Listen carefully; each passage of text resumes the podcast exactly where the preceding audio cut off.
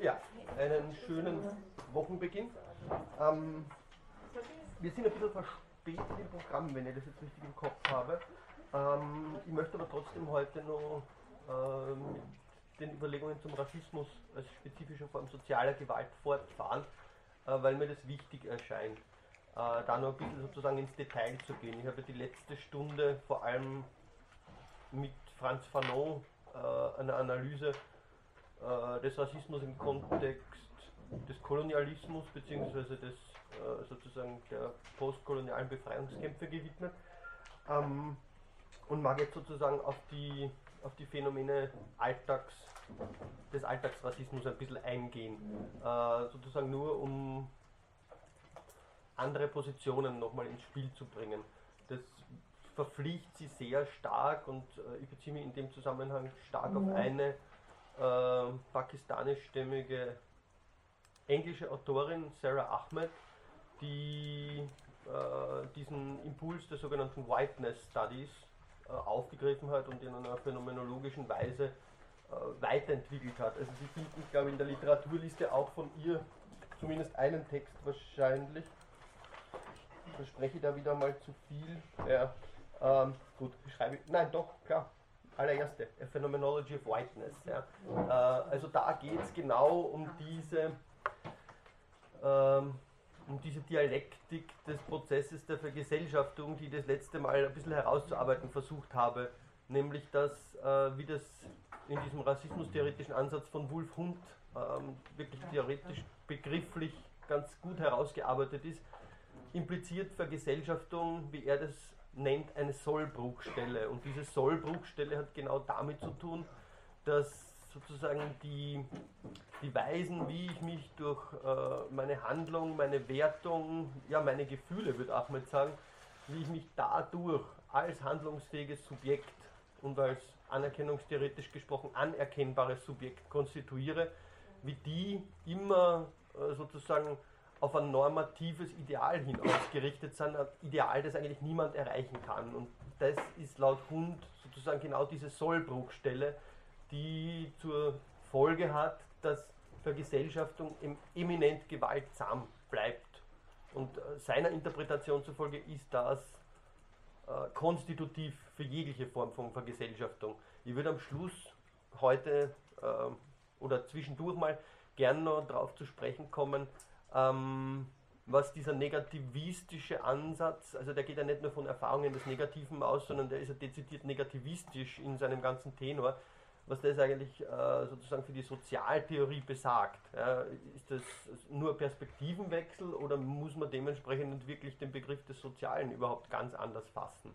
Ja, also nicht von, von irgendwelchen quasi platonischen äh, Entitäten wie dem Guten und der Gerechtigkeit, die sie realisieren lassen äh, on the long run und ähm, beispielsweise an John Rawls dazu, dazu, geführt haben, in seiner Theorie der Gerechtigkeit solche Erfahrungen äh, als Kinderkrankheiten zu bezeichnen, ähm, dass man das nicht durchhalten kann, gerade im, im Zeichen praktischer Philosophie erscheint mir unfraglich. Nur äh, kippen manche Autoren, wie beispielsweise Hund, mit seiner sozusagen strukturellen Universalisierung von Rassismus nicht in einer Gegenposition, die genauso gefährlich ist. Also das ist eine Frage, die möchte ich dann zumindest ein bisschen zur Diskussion stellen. Ähm, möchte jetzt aber dazu ausgehen, ähm, ein bisschen Analysen vorzustellen, die eben sie nicht nur auf das, was, was Sartre die Maschine infernal, also die, die Höllenmaschine des Kolonialismus genannt hat. Und äh, ist natürlich sehr doppeldeutig. Also für Sartre ist, ist die Höllenmaschine sozusagen irgendwas, was zwangsweise in die Luft geht und andererseits ist es wirklich eben diese, diese, diese Hölle der anderen, äh, die in seinem Werk ja so zentral ist. Ähm, ich habe letztens schon darauf hingewiesen, möchte es jetzt eigentlich nicht mehr sozusagen wiederholen. Die Kritik Fanons an Sartre, der, der Sartre ja vorwirft, sozusagen die Befreiungskämpfe einfach zu einer dialektischen Etappe ja, im Bewusstwerden ja, der Vernunft, nämlich der Vernunft, der materialistischen Vernunft zu denken. Ja. Äh, da, da, da ist Fanon absolut kritisch, weil er der Meinung ist, damit wird eben das Bewusstsein des Schwarzen, wie er das sagt, äh, sozusagen auf eine reine Etappe in dialektischen Prozess reduziert. Dagegen verwehrt sich Fanon vehement. Ja. Also er will wirklich die Erfahrung als solche, ja, die da sozusagen Unterdrückung, Ausschluss, Gewalt erfährt, als solche zur Aussprache bringen. Und nicht in Bezug auf einen, sei es jetzt eine regulative Idee oder ähm, sei es eine Gesellschaftsutopie, was auch immer. Er, er will es nicht im Lichte von irgendetwas anderem artikulieren, sondern rein in dieser Erfahrung und in dieser Macht, die sie in dieser Erfahrung artikuliert. Also, nicht nur die, diese Höllenmaschine des Kolonialismus und der postkolonialistischen Befreiungskämpfe, die, wie man sagen könnte, historisch besehen für die Genese des Rassenrassismus, ähm, beziehungsweise dann genealogisch für den nachfolgenden Nationalrassismus, natürlich von entscheidender Bedeutung waren. Ich möchte, also vielleicht erscheint das Bild ein großer Sprung, ich möchte eher in die Mikropraxen alltäglicher rassistischer Interaktion hineinschauen. Um dies zu verdeutlichen, möchte ich mich auf eine Autorin jetzt mal beziehen, äh, die, Sie werden das gleich merken, aber sehr, ähm, man könnte fast sagen, praktisch-philosophisch oder praktisch-phänomenologisch schreibt. Das ist Audre Lorde. Ähm, in ihrem Buch Sister Outsider findet sie eine ganz bemerkenswerte Passage. Gut, vielleicht sollte ich irgendwann dazu übergehen, doch PowerPoints zu verwenden. Ich werde es versuchen, ganz klar und langsam zu lesen.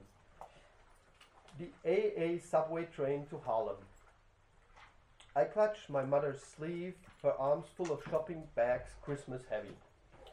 The wet smell of winter clothes, the train's lurching. My mother spots an almost seat, pushes my little snow suited body down. On one side of me, a man reading a paper. On the other, a woman in a fur hat staring at me. Her mouth twitches as she stares, and then her gaze drops down, pulling mine with it. Her leather gloved hand plucks at the line where my new blue snow pants and her sleek fur coat meet. She jerks her cloak closer to her. I look. I do not see whatever terrible thing she is seeing on the seat between us, probably a roach but she has communicated her horror to me. It must be something very bad from the way she's looking. So I pull my snowsuit closer to me, away from it too. When I look up, the woman is still staring at me, her nose holes and eyes huge. And suddenly I realize there is nothing crawling up the seat between us. It is me she doesn't want her coat to touch. The fur brushes my face as she stands with a shudder and holds on to a strap in the speeding train. Born and bred a New York City child, I quickly slide over to make room for my mother to sit down. No word has been spoken. I'm afraid to say anything to my mother because I don't know what I've done. I look at the side of my snow pants secretly. Is there something on them?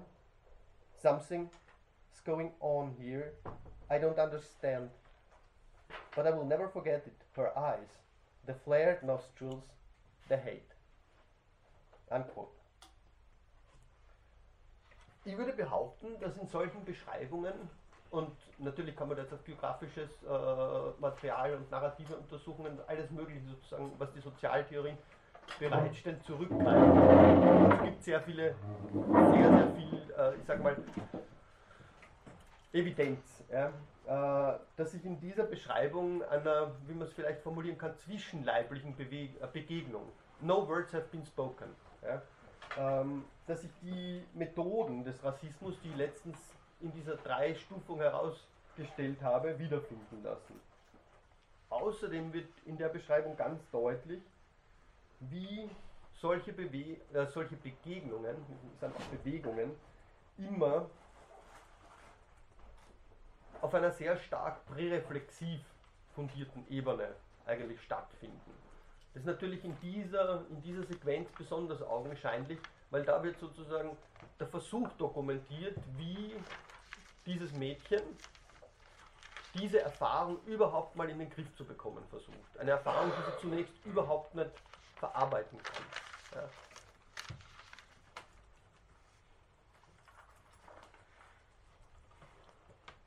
Also erstens, die Analogie zu den äh, letztens herausgearbeiteten Methoden des Rassismus.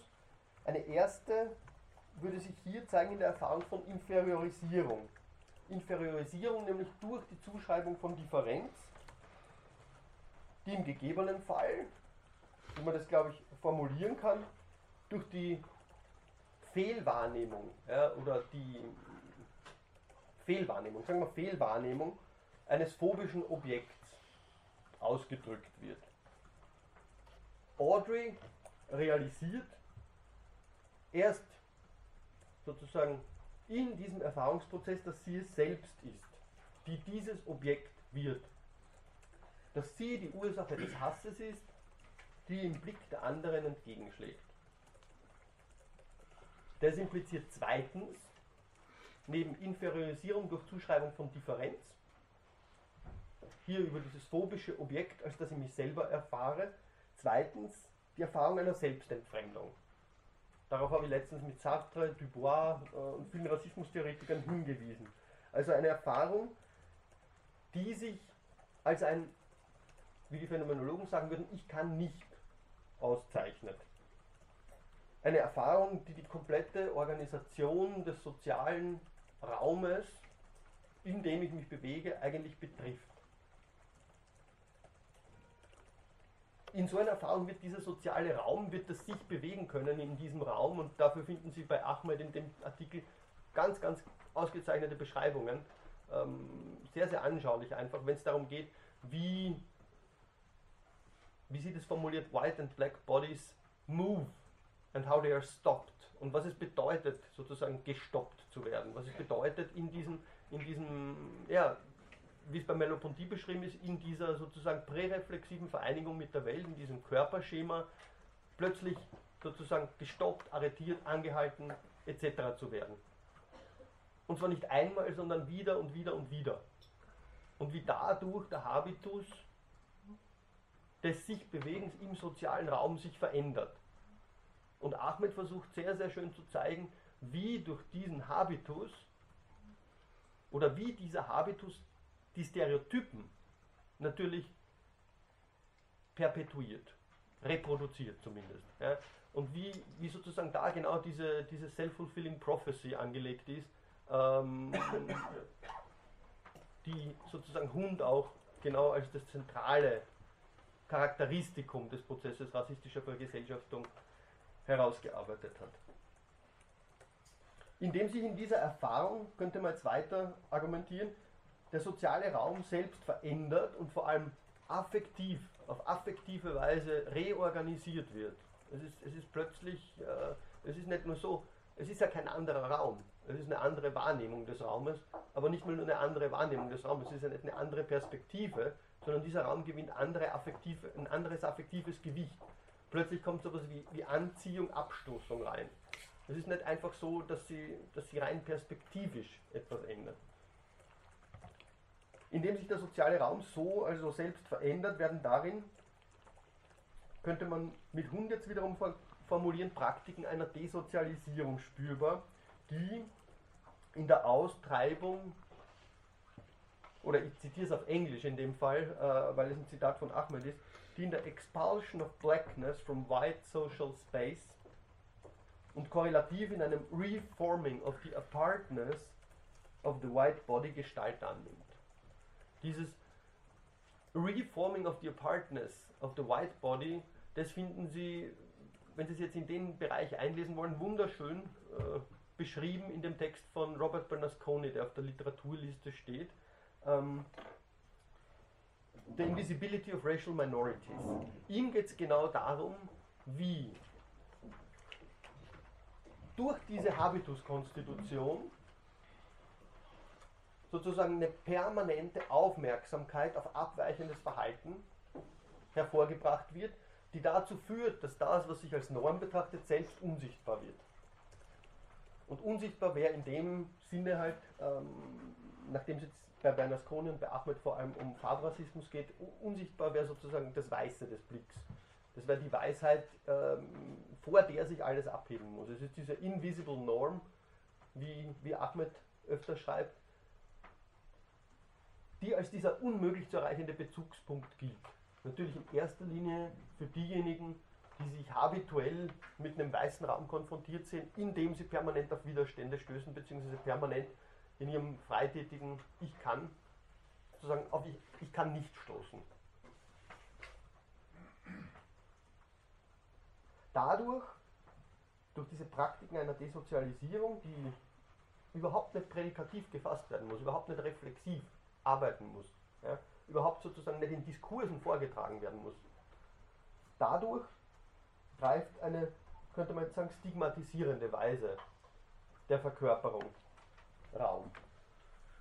Denn die Art und Weise, wie diese Begegnung affektiv überdeterminiert wird, eine Begegnung, die von Audrey als unvergesslich, äh, sozusagen etwas, das sich einschreibt, das ist auf den Leib geschrieben, könnte man mit, mit Lacœur zum Beispiel sagen. Ähm, denn diese affektive Überdeterminierung stellt die Weisen, wie Audrey den sozialen Raum bewohnt und sozusagen mit diesem Movement, mit, dieser, mit, dieser, mit diesem Bewegen können des eigenen Leibes verschmilzt, die stellt es nicht einfach nur in Frage. Es ist sozusagen nicht nur ein kontingenter Unfall, wie äh, dass ich jetzt über eine Wurzel stolpere, wenn ich gerade beim Wandern bin. Ja. Ähm, sie greift vielmehr wiederum, und das ist sozusagen wieder in Analogie zu Fanon zu sehen, sie greift ins Körperschema ein. Sie schafft, wie das Ahmed formuliert, disorientated bodies. Bodies, deren Bewegung im sozialen Raum zu einer habituell Defensive Posture, also einer defensiven, defensiven Körpergrundhaltung wird.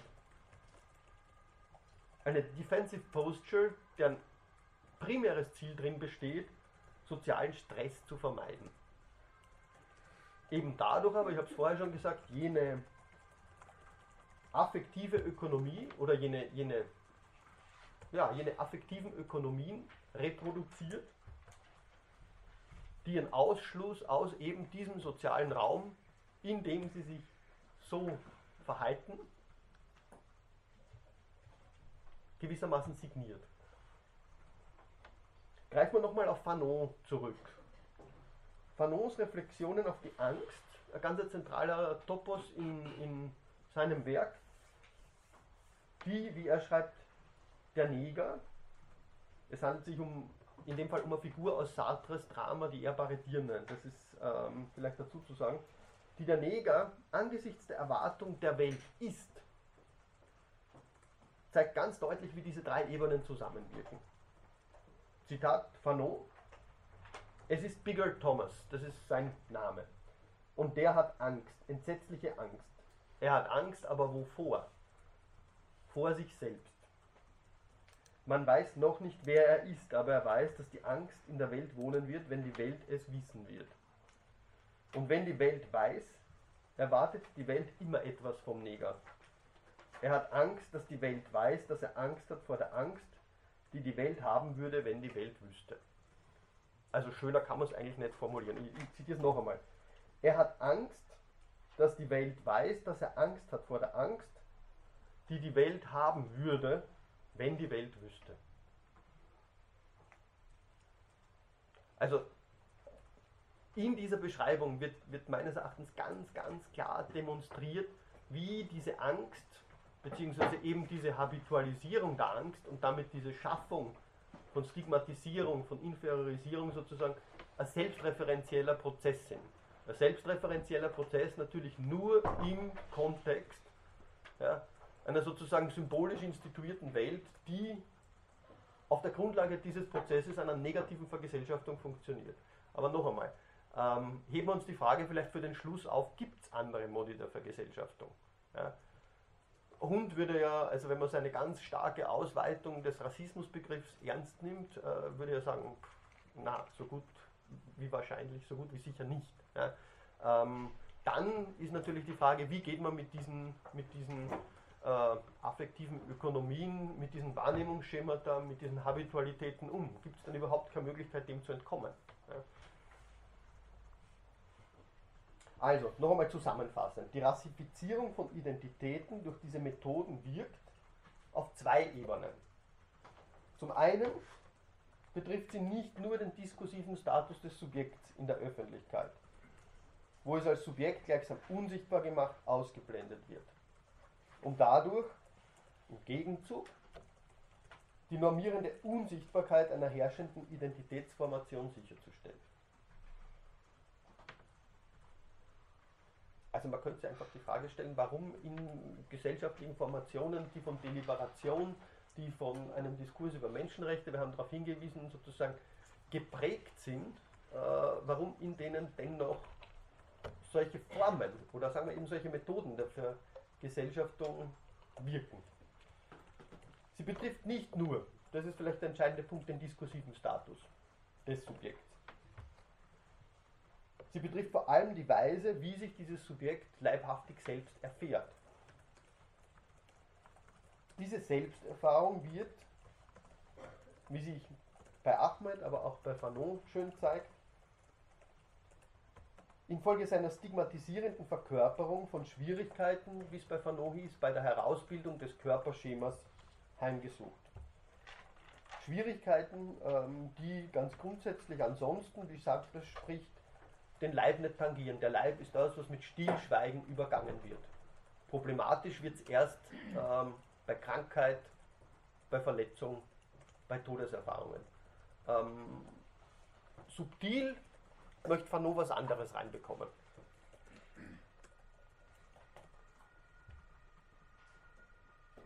Das heißt, wenn der Leib mit Stillschweigen übergangen wird, zunächst und zumeist, dann bedeutet das, dass er in der Selbstverständlichkeit eines erlernten Stils aufgeht.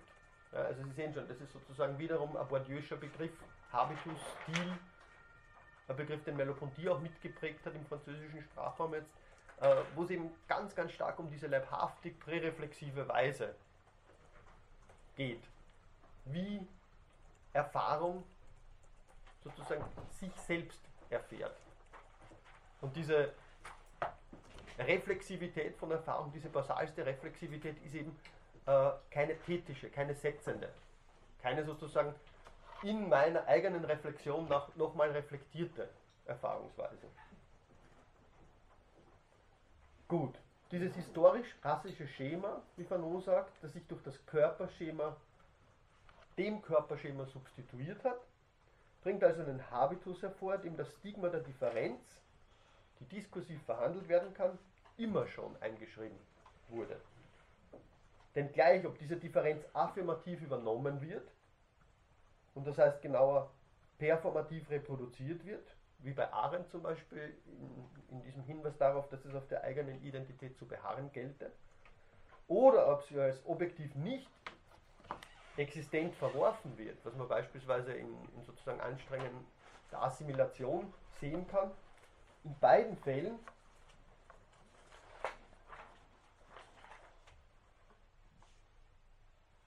führt sie zu sowas wie einem amputierten Körperschema. Und man sollte vielleicht noch dazu fügen, dass gerade dort, wo es um Assimilation beispielsweise geht, natürlich diese Differenz gerade als noch gefährlicher erscheint. Als noch sozusagen ähm, hinterhältigere, weil sie eben als eine unsichtbare Gefahr heraufbeschworen beschworen wird. Ja, also da, man kann über die ganzen äh, Zwangs, äh, Zwangstaufen beispielsweise äh, bei den spanischen, gerade im spanischen Mittelalter zum Beispiel, äh, sich da ein sehr, sehr gutes Bild schaffen. Das ist, ähm, das ist sozusagen das Gefährlichste. Ja? Sozusagen in diese, in diese Maske einzutauchen, ja? vielleicht auch noch dieselben Praktiken und Praxen zu vollführen, aber trotzdem natürlich gerade die Gefahr heraufzubeschwören. Und das hat natürlich auf der anderen Seite ähm, dazu geführt, dass man sehr, sehr viele Theorien geschaffen hat, die versucht haben, dieser Andersheit habhaft zu werden. Ja.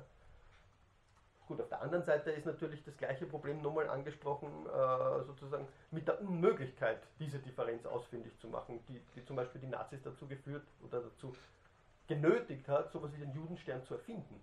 Ja. Also um eine, um eine Differenz zu konstruieren, die nicht existiert.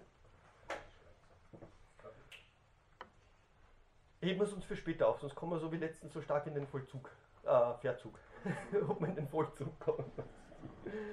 ähm, Zusammenfassend könnte man sagen, dass sich Rassismus im Lichte der genannten Beispiele, und ich habe jetzt nur zwei angeführt, als eine leibhaftige Inferiorisierung des anderen, die aller Limit dessen Desozialisierung betreibt, fassen lässt. Aber, und das ist entscheidend, er hat einen sozialen Sinn. Dieser besteht darin, klarerweise Gemeinschaft zu imaginieren und individuelle Identifikationsangebote zu schaffen, die die Zufälligkeit faktischer Individualitätsformation zu transzendieren vorgeben. Tatsächlich aber, das zeigt Hund so schön, nichts anderes tun, als faktische Machtverhältnisse sicherzustellen. Indem sie die abgründige Angst, das wäre die Lektion, die man mit Fanon und Sartre sozusagen lernen könnte, indem sie die abgründige Angst des Individuums selbst anders zu sein, was faktisch jeder ist, indem sie diese Angst ausbeuten. Vielleicht abschließend noch ganz kurz. Man kann also sagen, dass die aktuelle Rassismusforschung den strukturellen Charakter des Rassismus unterstrichen hat. Ein Charakter, der, so scheint es auch durch Ideologiekritik und die verstärkte Bekämpfung von Vorurteilen und Diskriminierungen nicht aufzuheben ist. Henri Vinon spricht diesbezüglich von einem Common Sense Feature of Everyday Life and Global Social Structure. Hund nochmal unterstreicht in seiner strukturfunktionalen Perspektive seine integrierende Funktion im Prozess klassenspezifischer Vergesellschaftung. Theo Goldberg, den ich auch schon genannt habe, schließlich hält eben, wie ich zitiert habe, wirklich desillusionierend fest, yes, race is irrelevant, but all is race. Was sind die Konsequenzen dieser Einsichten? Es scheint die folgende zu sein. Sollten sich auch alle rassistischen Ideologien beseitigen lassen, so wäre Rassismus selbst deswegen noch nicht aus der Welt geschafft. Er scheint vielmehr in dem Maße ein irreduzibles Phänomen negativer Sozialität zu sein, wie er sich in präreflexiven Wahrnehmungs-, Interpretations- und Handlungsschemata niederschlägt, sedimentiert unser subjektives Wahrnehmungs- und Relevanzsystem imprägniert und dadurch in diese Mikropraxen von alltäglicher Interaktion wie die Haltung, den Blick etc. eingeht. Und mithin in deren alltäglicher Reaktivierung stillschweigend reproduziert wird. Linda Elkoff, die zum Glück auch auf der Liste steht, verweist hier auf seine Fortschreibung in der Praxis der Wahrnehmung selbst und in den Sichtbarkeiten, die diese Wahrnehmungspraxis generiert. Und das ist, das ist ein ganz entscheidender Punkt. Äh, Elkoff schreibt von Wahrnehmungspraxis. Ja. Wahrnehmung ist sozusagen nicht für, für alle diese Forscherinnen, die sich in, einer phänomenologischen, in einem phänomenologischen Kontext bewegen, ist nicht einfach ein ontologisches Faktum, sondern sie bezeichnet bereits eine Praxis. Ja. Das heißt, sie ist durch und durch kulturell etc. bestimmt. Sie artikuliert sich zwischen den Subjekten und ist nie nur sozusagen Eigentum eines Subjekts. Das vielleicht nochmal dazu, damit, damit Sie die Schlagrichtung dessen, was Elkoff da sagt, auch gut nachvollziehen können. Also Zitat Elkoff. There is a visual registry operating in social relations which is socially constructed, historically evolving, and culturally variegated, but nonetheless powerfully determinant over individual experience. And for that reason, it also powerfully mediates body image and the postural model of the body. Racial self awareness has its own habit body, created by individual responses to racism, to challenges from racial others, and so on. The existence of multiple historical racial schemes produces a disequilibrium that cannot easily be solved in multiracial democratic spaces. That is, where no side is completely silenced. Racial identity, then, permeates our being in the world, our being with others, and our consciousness of ourself as a being for others. Unquote. Also, das ist sozusagen der Versuch, aus einer phänomenologischen Perspektive, äh, das, was der Sozialkonstruktivismus über rassistische, über die Konstruktion rass, rassischer Differenz sagt, nochmal tiefer zu fundieren.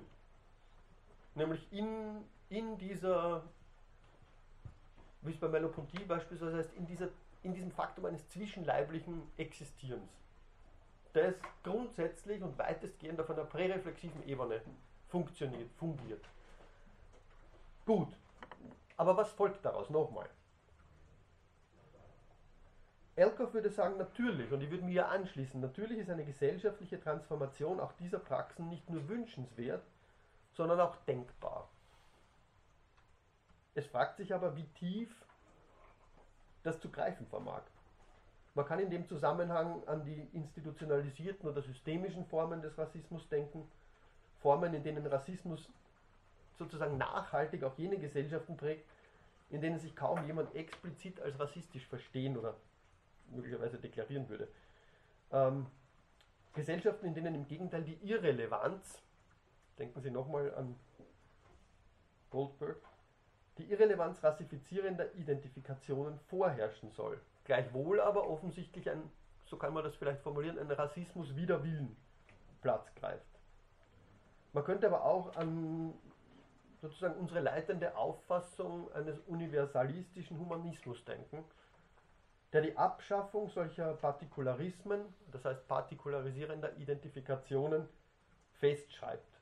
Was schreibt er damit fest? Er schreibt fest, wie der andere in einer Welt zu erscheinen hat, in der ich meine Identität nicht zu thematisieren brauche, weil sie eben die unsichtbare Norm ist. Also erinnern Sie sich nochmal an das Zitat von Habermas, das ich am Anfang gebracht habe. Sozusagen ähm, die Selbstbehauptung der deliberativen Vernunft.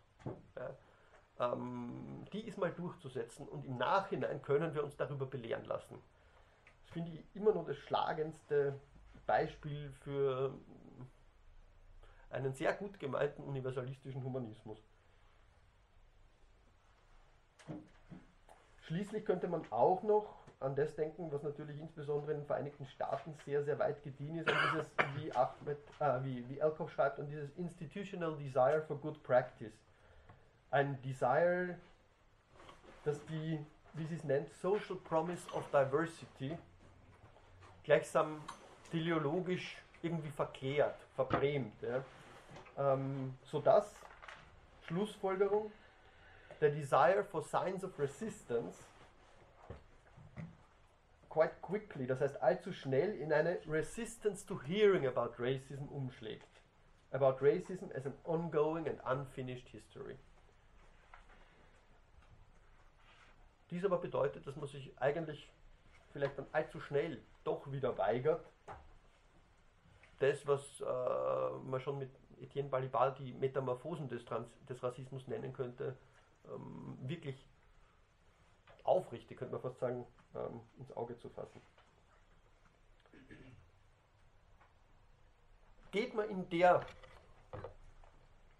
Linie vor, so kann man schließen, dass, wie es einmal bei Bourdieu heißt, die performative Magie des Rassismus nicht nur in die sinnhafte Konstitution unserer sozialen Welten eingelassen ist, sondern dass sie eigentlich immer in einer Dialektik von Gleichheit und Andersheit wiederkehrt. Einer Dialektik, die alle unsere Versuche des Vergleichens des Unvergleichlichen heimsucht. Es gibt sozusagen, das ist die Notwendigkeit jeder, jeder Gesellschaftsformation, jeglichen Versuchs zusammenzuleben, die Notwendigkeit, wie das Nietzsche eben genannt hat, eines Vergleichens des Unvergleichlichen. Ohne, ohne dieses Vergleichen des Unvergleichlichen wäre sozusagen ein, ein Mitsein im basalsten Sinn überhaupt nicht möglich. Man kann also sagen, dass sofern für das gesellschaftliche Funktionieren das Begehren nach Identität und das heißt auch nach Identifizierung des anderen konstitutiv ist, dieser Gesellschaft in Realität vielleicht nicht Rassismus innewohnt, Rassismus, den es als solchen ja nicht gibt, wie immer wieder unterstrichen habe, dass sie aber rassifizierende Interpretationsschemata innewohnen, strukturell innewohnen. Und wenn man sich dann vergegenwärtigt, dass diese vielleicht tiefer sitzen, also auch tiefer aufzuspüren sind, als es Diskurse der antirassistischen Politik und die sogenannten Gegenrassismen wahrhaben wollten oder wahrhaben wollen, darauf sollte man vielleicht im, im Gefolge einer solchen phänomenologischen, sage ich jetzt mal, Analyse von Rassismus hinweisen. Gibt es eine emanzipatorische Funktion aber einer solchen Analyse? Das ist ja vielleicht auch eine ganz, ganz interessante Frage, die man, wenn man sich mit Gewalt auseinandersetzt, nicht immer umgehen sollte. Vielleicht kann ich es an der Stelle kurz andeuten. Mir scheint eine solche emanzipatorische Funktion paradoxerweise darin zu bestehen, dass es uns überhaupt erst erlaubt, die Praktiken dieser Sichtbarmachung ins Auge zu fassen. Praktiken, der naturalisierenden Effekten wir zunächst und zumeist eigentlich jegliche Geltung abzusprechen geneigt sind. Nochmal Elkoff dazu. Phenomenological descriptions operate uncomfortably to reactivate racist perception and experience. One might worry that such descriptions will have consolidating effects by repeating, even explaining the processes of racist attribution, suggesting its depth and impermeability. But, und also ich würde würd sagen, ja, genau darum geht es einer solchen Analyse. Man muss sich dementsprechend auch der Gefahr bewusst sein, wie Sie es hier nennen, dass Sie sozusagen Gefahr laufen, diesen Prozess sozusagen zu erklären. Was aber noch nichts darüber aussagt, natürlich, was sozusagen das normative Gewicht dieses Prozesses ist. Zu erklären, sozusagen seine Tiefe, seine Eingelassenheit und seine Impermeability, das heißt seine Undurchdringlichkeit äh, sozusagen herauf, herauszuziehen aus den Alltagspraxen. But, schreibt sie dann, the reactivations produced by critical phenomenological description don't simply repeat the racializing processes, the racializing perception, but can reorient the positionality of consciousness. Unveiling the steps that are now attenuated and, habit and habitual will force a recognition of one's agency in reconfiguring a, a postural body, a postural body image, or a habitual perception. Noticing the way in which meanings are located on the body has at least the potential to disrupt the current racializing processes. Also da weicht sozusagen dieser, dieser, dieser tiefe Pessimismus, den Sie bei Hund, also den ich bei Hund zumindest durchgängig lese, einer ganz einer anderen Optik zumindest mal.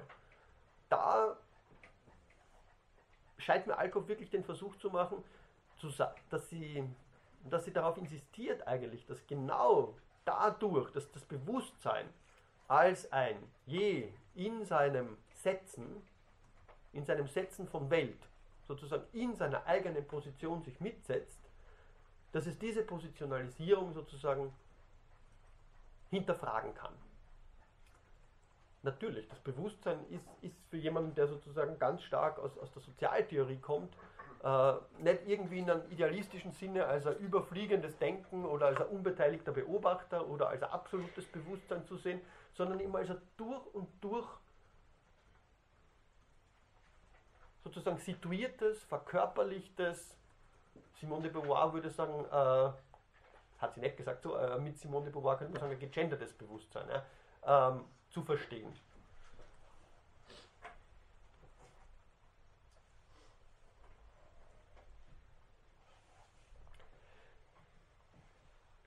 Gehen wir vielleicht nur einen Schritt weiter. Bei Elkoff findet sich sozusagen diese, diese Idee einer gesellschaftsverändernden Perspektive,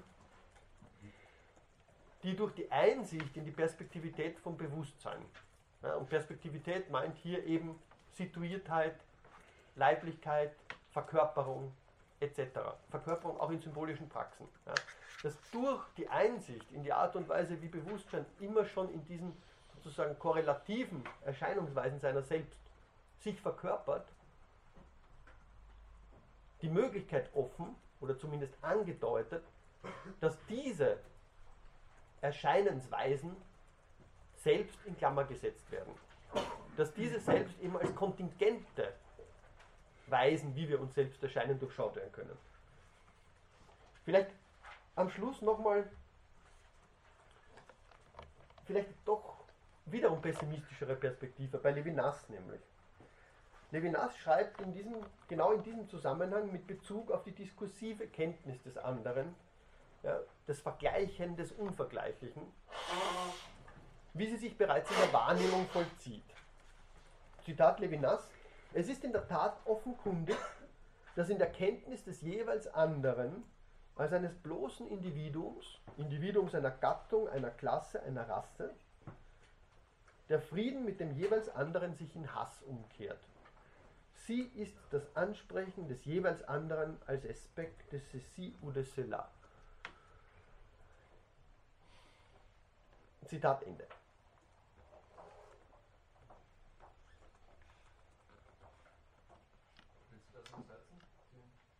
Ich, ich, ich, zitiere den ganzen Satz noch einmal. Ja? Ähm, es ist in der Tat offenkundig, dass in der Kenntnis des jeweils anderen als eines bloßen Individuums, Individuum einer Gattung, einer Klasse, einer Rasse, der Frieden mit dem jeweils anderen sich in Hass umkehrt. Sie ist das Ansprechen des jeweils anderen als Aspekt des Si ou de cela, also als Aspekt, das ist eigentlich ein sehr abwertender Ausdruck, ja, als von diesem oder jenem Schlag würde ich übersetzen. Ja. Von wem ist der Satz? Levinas. Äh, jetzt mag man sich vielleicht ganz kurz vergegenwärtigen, Levinas ist sozusagen der große Denker der Andersheit des anderen. Ja, die Andersheit des anderen ist, ist sozusagen, die besteht darin, dass der andere mir letztlich nichts entgegensetzen kann, außer seinen ethischen Widerstand. Dieser ethische Widerstand hat nichts mit seiner Kraft zu tun. Der ist, sagt Levinas, eine Art Intrige, die sie im anderen wider Willen knüpft. Ja. Er ist sozusagen die Verantwortung als Antwort als Verantwortung. Auf den anderen zu antworten bedeutet schon ihm gegenüber verantwortlich zu sein. Ja. Die Responsibilität ist eine Responsabilität. Ja.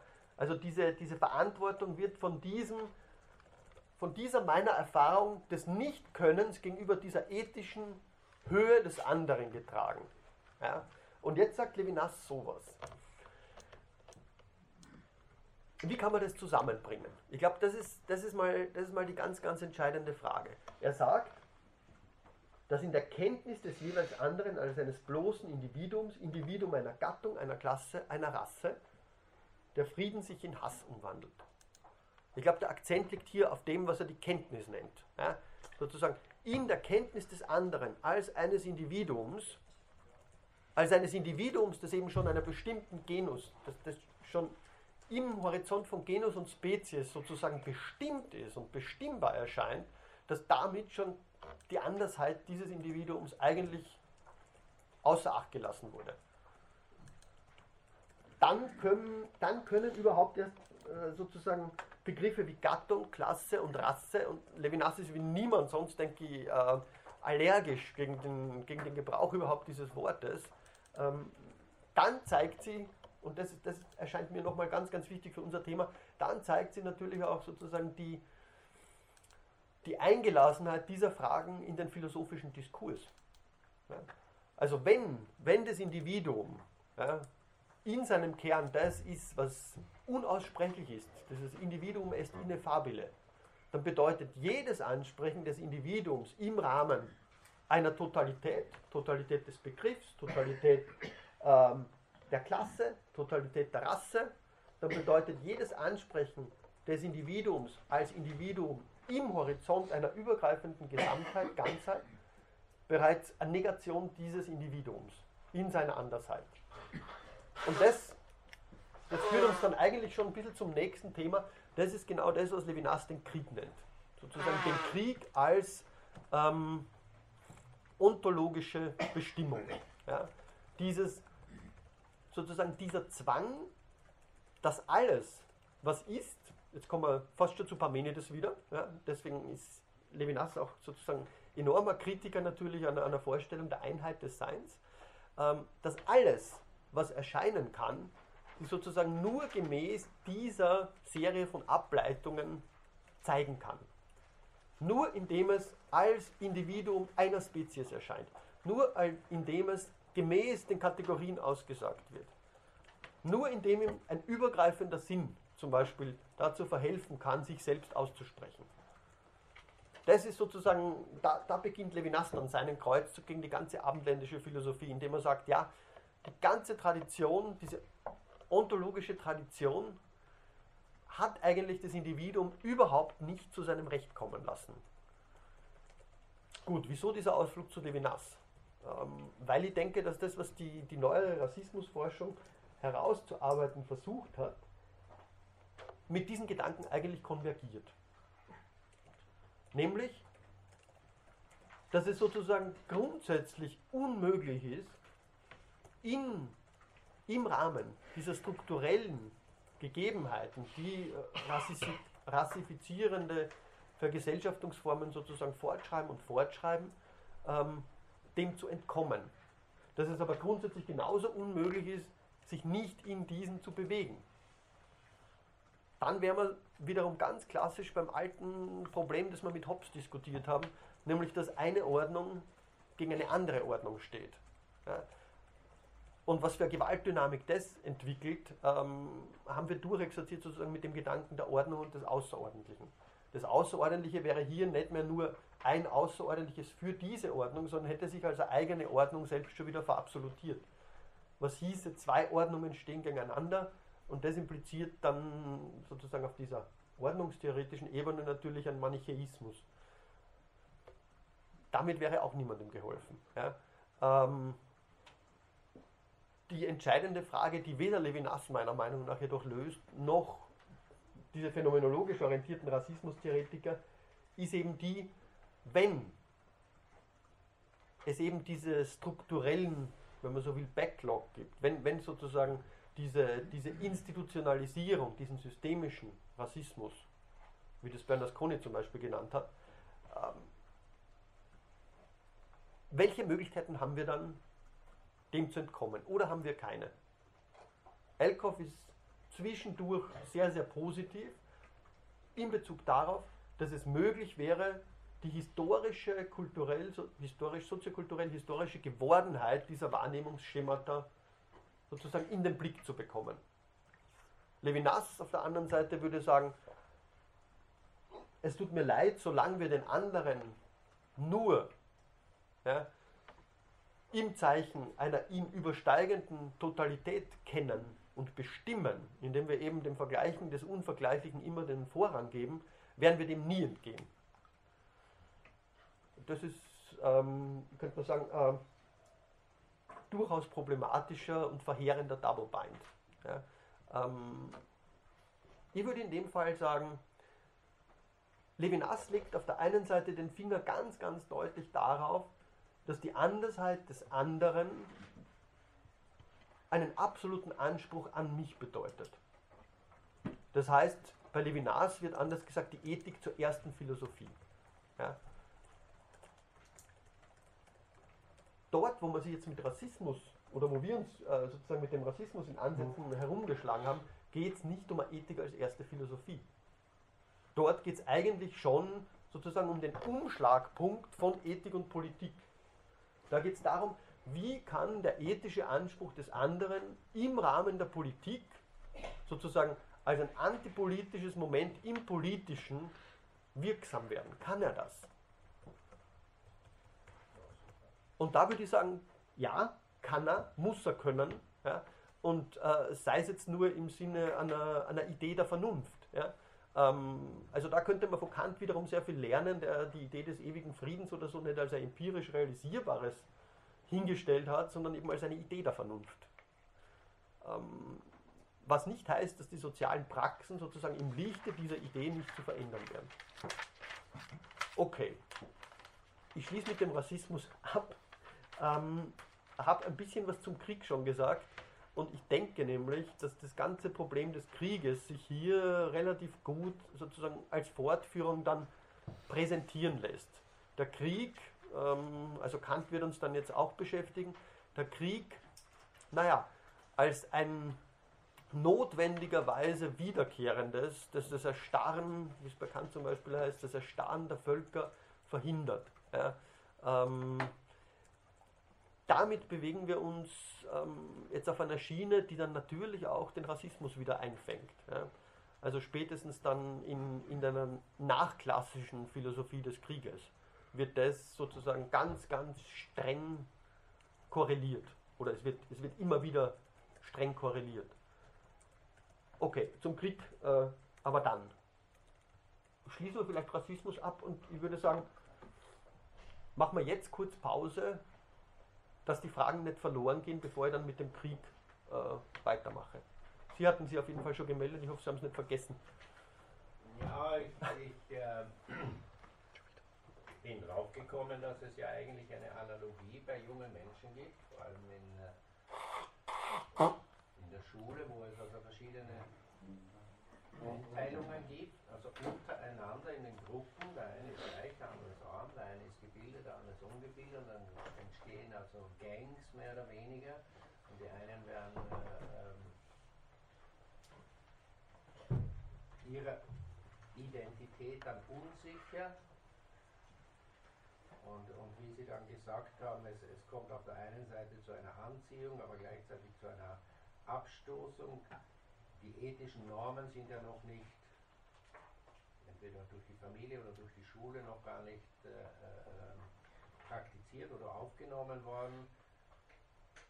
Und dass auch da in, in, in diesen Jugendgruppen sozusagen eine Rassifizierung der Identitäten stattfindet. Und, das, das, und da stelle ich mir dann die Frage, ist das dann nicht eigentlich eine, eine, ein Wesen der Menschheit?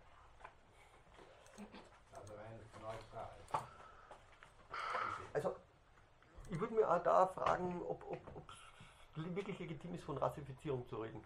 Ja, also das, ist, das hat sicher was mit, mit Herab, Herabsetzung, vielleicht was mit Inferiorisierung zu tun, aber es fragt sie, wenn man das jetzt in dem theoretischen Kontext behandelt, in dem ich es zu behandeln versucht habe, ob es sozusagen ein Vergesellschaftungsmodell ist. Es mag sein, dass die Schule sowas wie eine totale Institution darstellt, was sie ja heute auch nicht mehr unbedingt ist. Ja. Aber ähm, es wird dort nicht soziale Wirklichkeit sozusagen in einem globalen Sinn konstruiert. Ich meine jetzt nicht die Schule, sondern also außerhalb dieser Institutionen. Also wenn sie sich dann sozusagen privat treffen, dann ist ja, das dann ein, mehr oder weniger ein Machtkampf. Ja. Wer hat die Oberhand? Und um, um seine Macht zu bestätigen, muss er klassifiziert werden sehe ich also aus meiner eigenen Erfahrung, also nicht persönlich, aber in der Umgebung und so weiter, sehe ich ja das als ein, eine, ein, eine Art Rassismus. Nur hat es natürlich, weil es Jugend ist und so weiter, hat es wahrscheinlich andere Namen oder, wird anders genannt, aber ich, ich sehe da eine Analogie.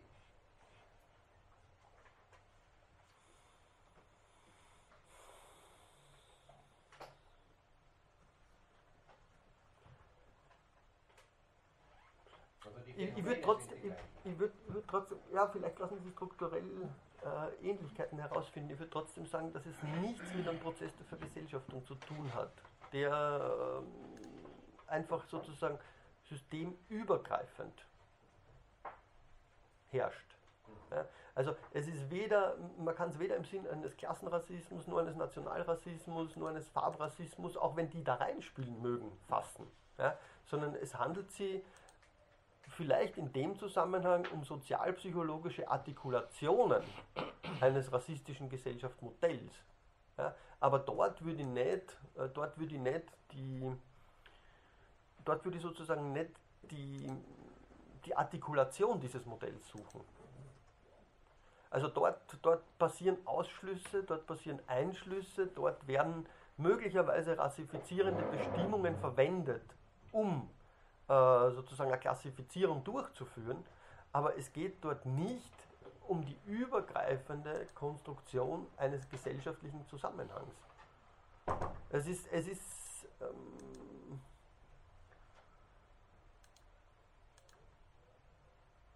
man könnte sozialwissenschaftlich äh, sagen, es ist ein viel zu kleines Sample. Ja? Ähm, und es ist, es ist im Grunde durch Freiwilligkeit gekennzeichnet. Ja, ja die passiven, die, die haben es ja nicht frei. Also denen, es, denen diese Ausschließungen und so weiter gibt, die machen ja das nicht freiwillig. Nein, nein, es ist, es ist, ja ganz, es ist ja ganz wichtig, deswegen bin, ja bisschen, Angst, so deswegen bin ich ein bisschen zögerlich, sozusagen das so, sofort abzuwürgen, weil natürlich dort passieren sozusagen, da werden die gleichen Methoden vielleicht durchgeführt. Ja? Nur es ist ähm, es geht dort nicht um Vergesellschaftung, es geht, dort um, es geht dort um die Gruppe, aber nicht um die Gesellschaft. Nein, nein, aber das ist ja eine kleine Gesellschaft. Diese kleinen Gesellschaften, die, die 100.000 Gruppen, die es so, so, so weiß in einem Land gibt oder in einem geografischen äh, Bereich, äh, die bilden ja dann, wenn sie dann erwachsen sind, bilden ja dann die Gesellschaft. Also ich, was meine, mein, mein Gedanke war nur, dass das eigentlich so dieser Kampf ums Überleben äh, äh, schon im Kleinen gesät wird und, und dass das dann später, wenn, wenn man also Erfolg hat, diese Methode dann auch in dann auch, auch weiterführt. Ja, also ich denke mal, dafür gibt es dafür sicher genug Belege, dass man sagt, okay, das, was man sozusagen sehr früh gelernt hat, ähm, das kann man lerntheoretisch jetzt ableiten, das wird später wiederverwertet und zwar unter neuen Kontextualisierungen. Ja, ähm, das erklärt, aber trotzdem, es wäre eine Exemplifikation eine mögliche. Ja? Ähm, und man könnte dann trotzdem fragen, ob aus den kleinen Gruppen einfach sozusagen die Gesellschaft entsteht. Ich glaube, dass die Gesellschaft oder das, was wir unter Gesellschaft verstehen, sozusagen einfach ähm, sozusagen ein Plus gegenüber der puren Addition der Gruppen aufweist. Ja? Und ähm, also ich wäre sehr vorsichtig. Das mehr, mehr, will ich nicht zu bedenken geben. Ich mag auch nicht sozusagen als rein sozialpsychologisch abtun. Ja? Aber ich würde sagen, ähm, ich, ich finde dort den Prozess der Vergesellschaftung als solchen nicht wieder. Ja? Ähm, da, da, da, zeigen sich Gruppendynamiken, die tendenziell möglicherweise an diesem Prozess partizipieren. Ja? Und dann kann man sich natürlich fragen, wieso tun sie das? Aufgrund welcher Sozialisationsmerkmale tun sie das? Aufgrund welcher Lernmodelle ist es möglich? Ja?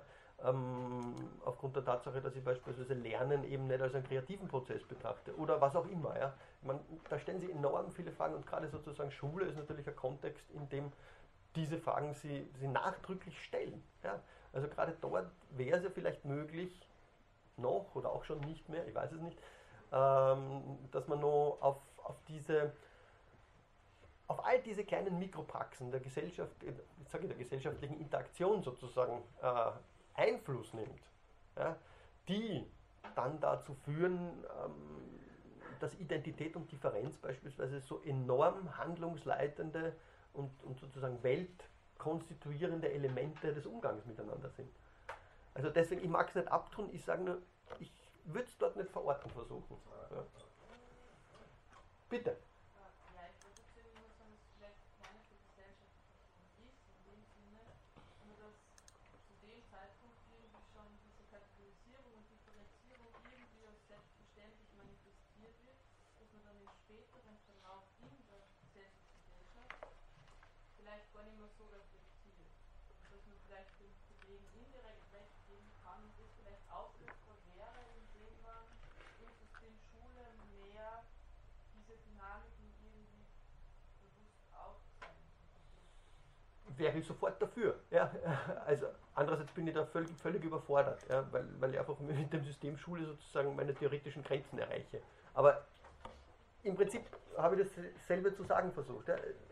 Es, es, ist natürlich sozusagen als ein, ein ganz spezifisches Subsystem, könnte man formulieren, in dem bereits auf Ebene der frühen Sozialisation getroffene Entscheidungen sozusagen weiter eingeschliffen oder verändert werden können. Ja. Ähm, aber damit bewege ich mich jetzt wirklich auf einer Ebene, auf der ich nicht zu Hause bin. Ja, ähm,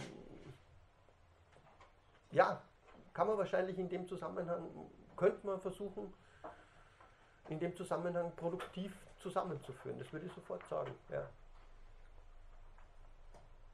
Nein, das war das. Nochmal, gut. Ja, nein, nur eine ganz andere Sache, weil Sie gesagt haben, äh, wieso die Nazis darauf gekommen sind, den Judenstern zu erfinden. Mhm. Das, heißt, sei nur gesagt, dass das nicht die Nazis selber waren, sondern das waren die Schweizer 1937, haben sie ja.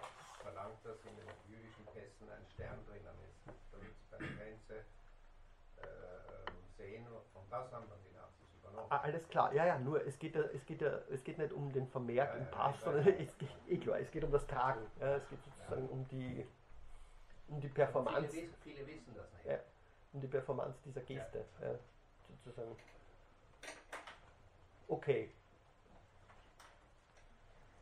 Noch Fragen?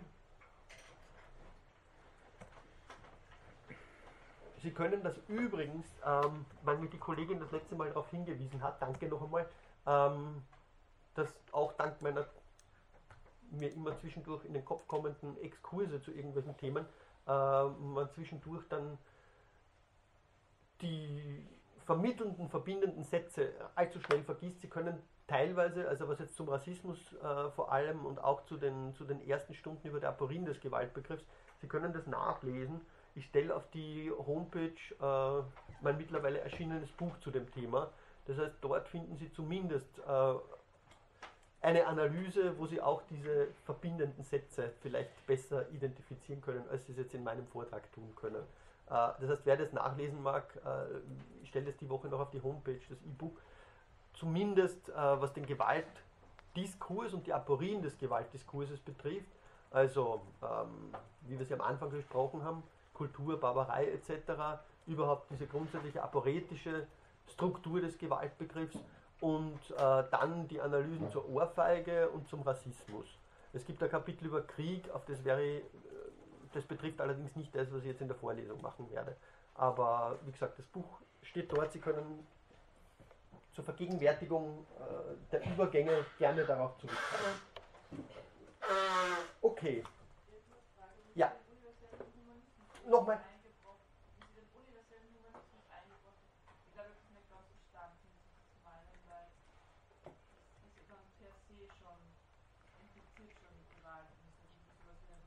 Ja.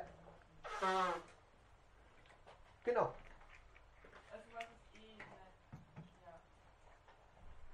Ich habe ihn ja kritisch reingebracht. Ganz, ganz kritisch. Also. Ach so, okay. Ähm,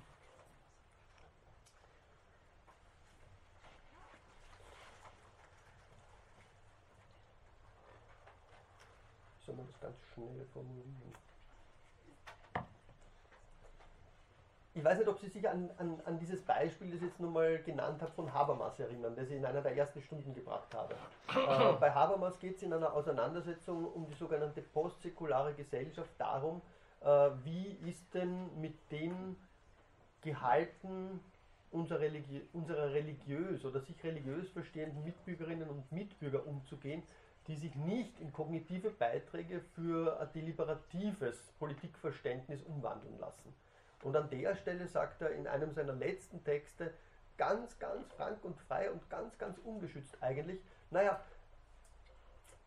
wir müssen sozusagen denen Gehör schenken, sofern sie sich unter dem sogenannten Übersetzungsvorbehalt verstehen. Das heißt, ihre, ähm, ihre Ideen etc. in den Prozess der Deliberation einbringen. Wir müssen auf unserer Seite gewisse Sensibilität für diese Inhalte entwickeln und daraus soll sozusagen der Prozess der diskursivierten Vernunft weiter und weiter äh, in die Höhe gebracht werden. Dann sagt er aber auch, ja, dieser Übersetzungsvorbehalt äh, ist sozusagen das, das, das Letztmögliche, was ich zugestehen kann. Es gibt einfach einen opaken Kern ja, in der Religion oder in, in der religiösen Praxis, derer, die sie religiös verstehen. Und angesichts dieses opaken Kerns, dieser Unübersetzbarkeit, muss ich darauf beharren, dass sozusagen ähm, im Zeichen der Selbsterhaltung der Vernunft ja, deren Universalität propagiert wird. Ja. Und diese Propagierung der Universalität einer, einer Vernunft ja, bedeutet natürlich einen ganz spezifischen Humanismus. Das heißt aber, dass im Gegensatz beispielsweise zu, zu Judith Butler, die, die immer öfter ähm, sowas formuliert hat, wie dass es einen, einen neuen Universalismus sozusagen von dem, was von ihm ausgeschlossen ist, herzuentwickeln gelte, sagt Habermas im Prinzip genau das Gegenteil. Wir müssen die Selbsterhaltung dieser diskursiven Vernunft sozusagen durchsetzen und sobald wir es getan haben, können wir uns von den anderen darüber belehren lassen, wo dessen blinde Flecken oder sozusagen Fehlhaltungen liegen. Also das, es ist die Katze, die sich in den Schwanz beißt natürlich. Ja. Es ist, es ist dieser, dieser Universalismus, der zunächst einmal durchgeführt werden muss, ja, um dann zu schauen, ja, was hat er denn getan? Und das erscheint mir im Prinzip als genau dieses Denkbild, also Denkbild, das eigentlich auf Hegel zurückgeht, das erscheint mir enorm fragwürdig. Das meinte ich mit universalistischem Humanismus. Ist das ein bisschen klarer?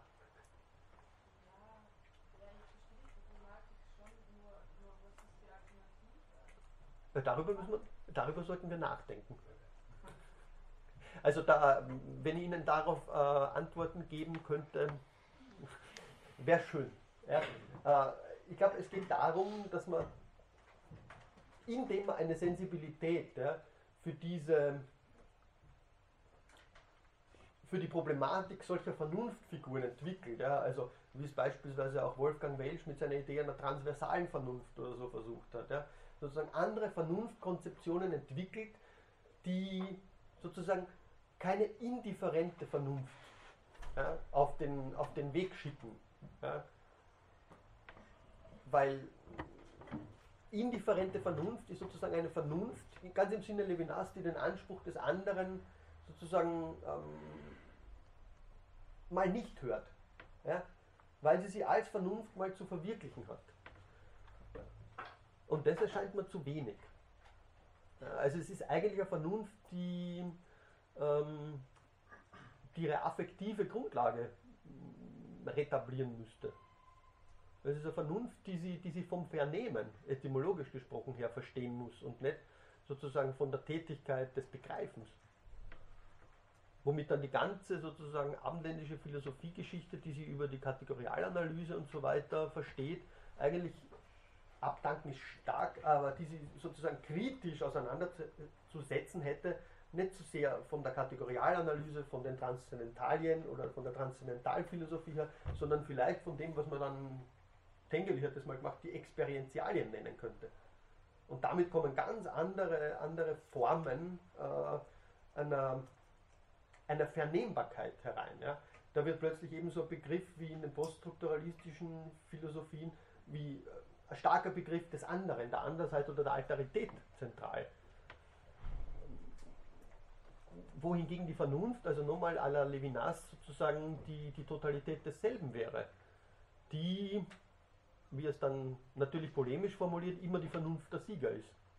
Und ob das jetzt die Vernunft der Sieger im hegelischen Prozess ist, wo auf der Schlachtbank der Geschichte die Völker geopfert werden, oder ob es sozusagen systemische Vernunft ist, die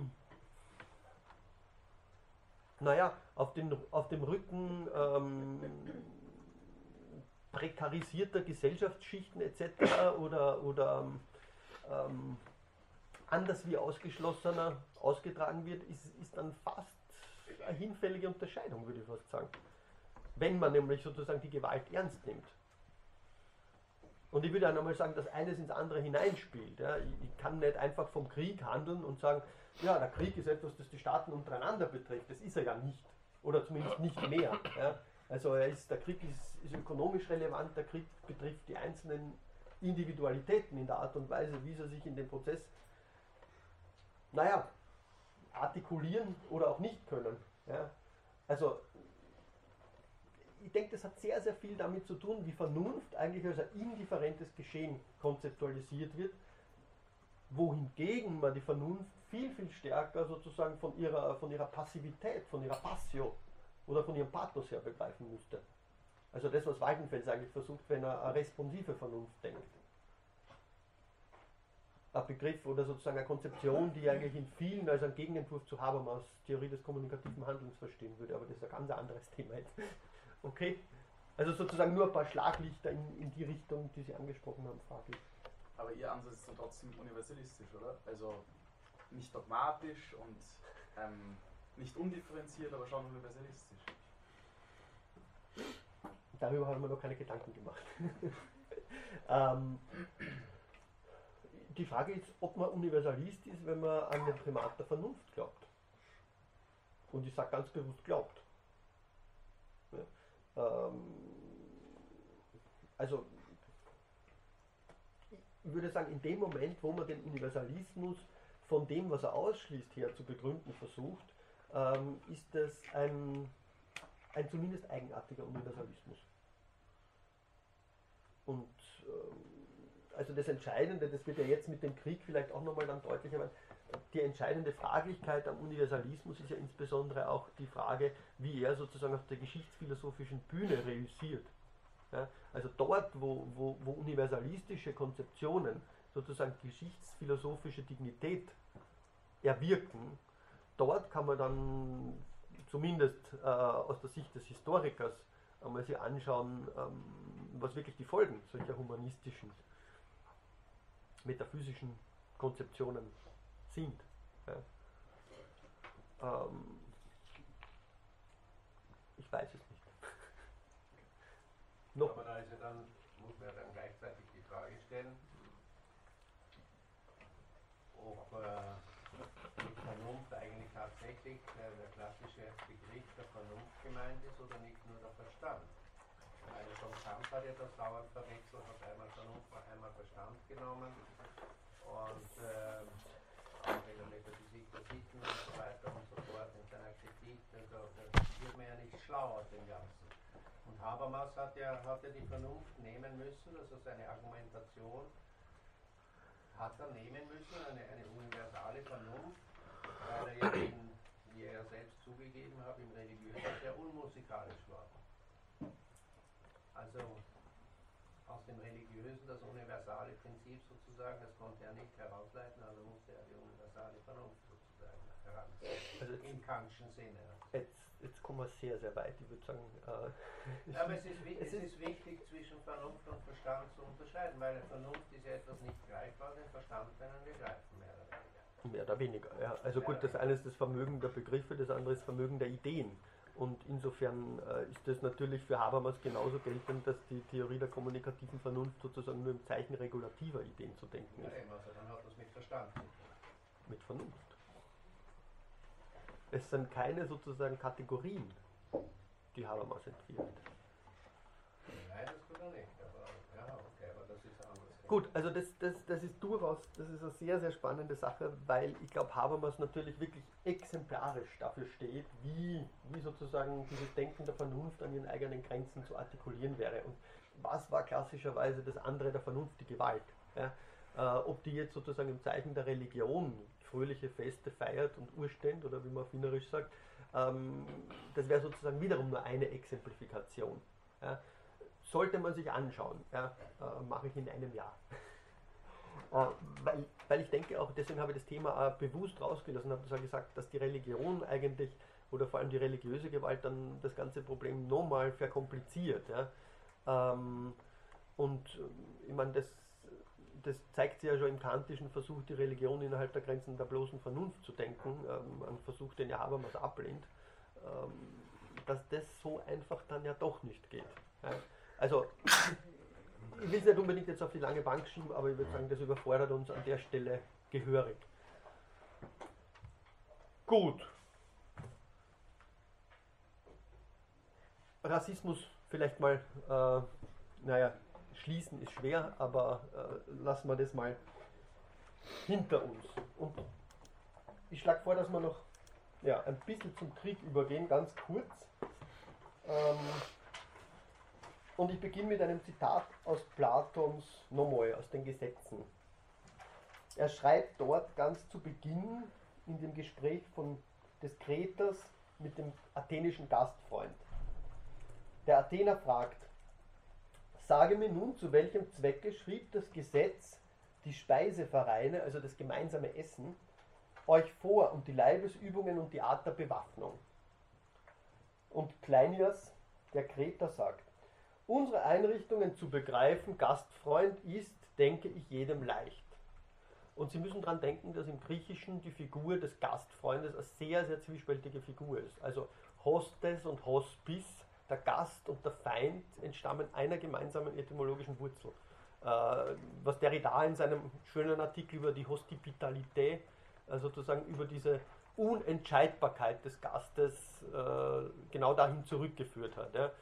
Der Gast ist sozusagen immer das, was irgendwie als das Exotische begehrt, äh, sozusagen, und auf der anderen Seite natürlich immer das, das, dasjenige bleibt, was uncanny und unheimlich ist und was sozusagen die Gefahr mit sich bringt, dass mir mein, mein Heim entrissen und usurpiert wird. Also die Figur des Gastes durch die ganze abendländische Philosophie ist einer der schönsten einer der schönsten Parcours, an dem sich sozusagen diese klassischen Dichotomien immer schon unterlaufen gefunden haben.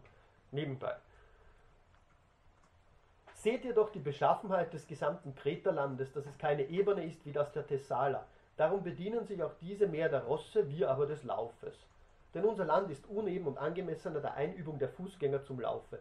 In einem solchen Lande muss man sich leichte Waffen anschaffen und darf nicht beschwert laufen. Dazu scheint Leichtigkeit der Bogen und Pfeile passend.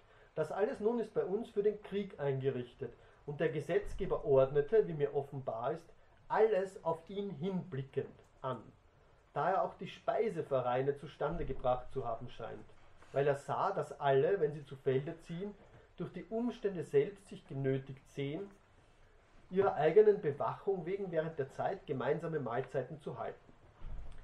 Er scheint mir fürwahr die Überzeugung gewonnen zu haben, es fehle der großen Menge an der Einsicht, dass stets ein fortwährender Krieg aller gegen alle Staaten bestehe.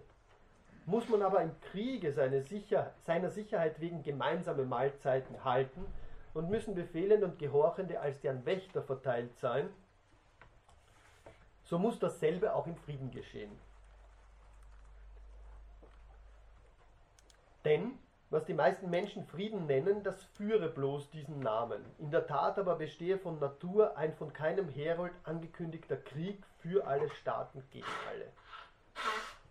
Und du wirst, wenn du es aus diesem Gesichtspunkt betrachtest, beinahe finden, dass der Gesetzgeber der Kreter alle Einrichtungen unseres öffentlichen und häuslichen Lebens mit Hinsicht auf den Krieg traf und dass er die Beobachtung der Gesetze in der Überzeugung uns vorschrieb, dass kein Besitztum, keine Einrichtung von Nutzen sei, wenn man nicht im Kriege obsiege und dass alle Vorteile der Besiegten den Siegern anheimfallen. Also damit haben wir eine sehr schöne Ouvertüre für den Krieg und äh, eine, wie man natürlich sehen wird, die, die durchaus später wieder anklingen wird. Und Sie finden natürlich, ähm, wir können natürlich noch vor, zu den Vorplatonikern zurückgehen. Ja. Ähm, man kann sie auf, äh, auf das berühmte Diktum des des Heraklit sozusagen zurückberufen, dass der Krieg der Vater aller Dinge und ihr König sei. Äh, die einen macht er zu Göttern, die anderen äh, zu Sterblichen, die einen macht er zu Sklaven, die, an, die einen zu Menschen, zu Göttern, die einen zu Sklaven, die anderen zu Freien. Ja? Ähm, darum geht es. Ja? Also eine ganz, ganz spezifische, für das Abendland offensichtlich auszeichnende Reflexion auf den Krieg als Möglichkeitsbedingung der Freiheit. Das, das ist eigentlich der, der entscheidende philosophische Topos, um den es uns gehen wird. Und was ich machen möchte jetzt in den nächsten zwei Stunden, schauen wir mal, äh, ist ein paar Stationen der Kriegsgeschichte oder der, der Geschichte der Philosophie des Krieges mal durchzuschauen und äh, zu zeigen, wie sich das in diesem Zusammenhang artikuliert. Und es gibt natürlich in diesem Prozess Zäsuren. Ja?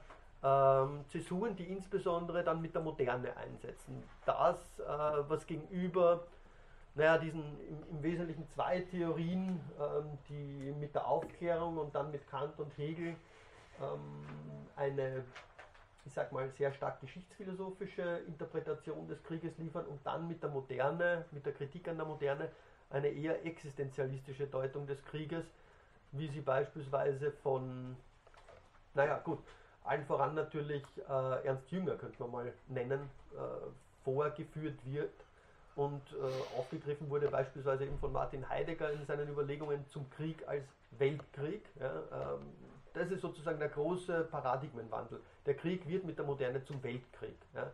Ähm, ein Begriff, den man, gut, den man wesentlich früher findet, der erst mit den Erfahrungen des Ersten Weltkrieges sozusagen dann zentral in, in die Terminologie eingegangen ist. Aber ich glaube, das Entscheidende wird sein zu sehen, dass es mit dieser Erfahrung des Krieges im Zeitalter seiner technischen Ausgestaltung, dieser totalen Mobilmachung, wie Jünger das beschreibt, dass damit ein ganz ein anderes Moment wiederum hereinkommt. Und eine dritte Station, die man dann noch kurz zumindest ansehen möchte, wäre äh, die Frage der neuen Kriege, wie das Herfried Münkler genannt hat, der ähm, Politikwissenschaftler, Soziologe, ähm, der nochmal davon ausgeht, dass sozusagen über, die, über das Zeitalter der Weltkriege hinaus äh, die Kriege, die Ende des 20. Jahrhunderts und jetzt geführt werden, nochmal einen ganz einen anderen Status innehaben. Ähm, was sich durchgängig erhält, gleichwohl scheint mir genau dieses Moment zu sein. Ja, dass im Krieg äh, sozusagen diese, diese Artikulation ähm, von Selbstheit und Freiheit, ja, wenn man so will, von Gastlichkeit und Freiheit auf dem Spiel steht. Und damit sozusagen das Selbstverständnis äh, der Gemeinschaften, die sich wohlens, nolens zum Krieg verhalten. Ja. Also man könnte sagen, beginnen wir in der griechischen Polis, ähm, sozusagen die Frage, wie sich die Polis selbst definiert, ist die Frage danach, wie sie Krieg führt. Ja, ähm, das ist natürlich äh, vielleicht gerade mit Bezug auf die, auf die Polis äh, zunächst einmal problematisch anmutender Befund. Man kann den aber sozusagen aus militärhistorischer Perspektive sehr, sehr gut nachvollziehen. Äh, es gibt dafür einige sehr, sehr schöne Werke, die klar nachzeichnen, wie die Polis, die ja eigentlich wiederum etymologisch nicht nur die Stadt bezeichnet, sondern die Festung. Ja, ähm, wie, wie in diesem Zusammenhang die, die Strategie und sozusagen die Kunst der Kriegführung, ja, man denke an die Hoplitenkriege etc., an die Phalanx und so weiter und so fort, ähm, und ähm, an die ganze Notwendigkeit äh, die Polis sozusagen vor dem Hintergrund ihrer Zeit zu sehen, ja, äh, die großen Kriege im 4. Jahrhundert, ja, wie diese Erfahrung des Krieges zusammengeht mit der Erfahrung der Geburt von Philosophie und Politik in der griechischen Polis. Und das erscheint mir immer noch einer der interessantesten und oft zu unterbelichtetsten Fragestellungen zu sein, die die politische Philosophie bis in die Neuzeit prägt. Also das Zusammen von Politik und Krieg und vom Krieg dann auch als integraler Bestimmung, ja, wie das eben bei Clausewitz heißt, die Fortsetzung der Politik mit anderen Mitteln. Darum wird es in den nächsten beiden Stunden gehen. Dankeschön.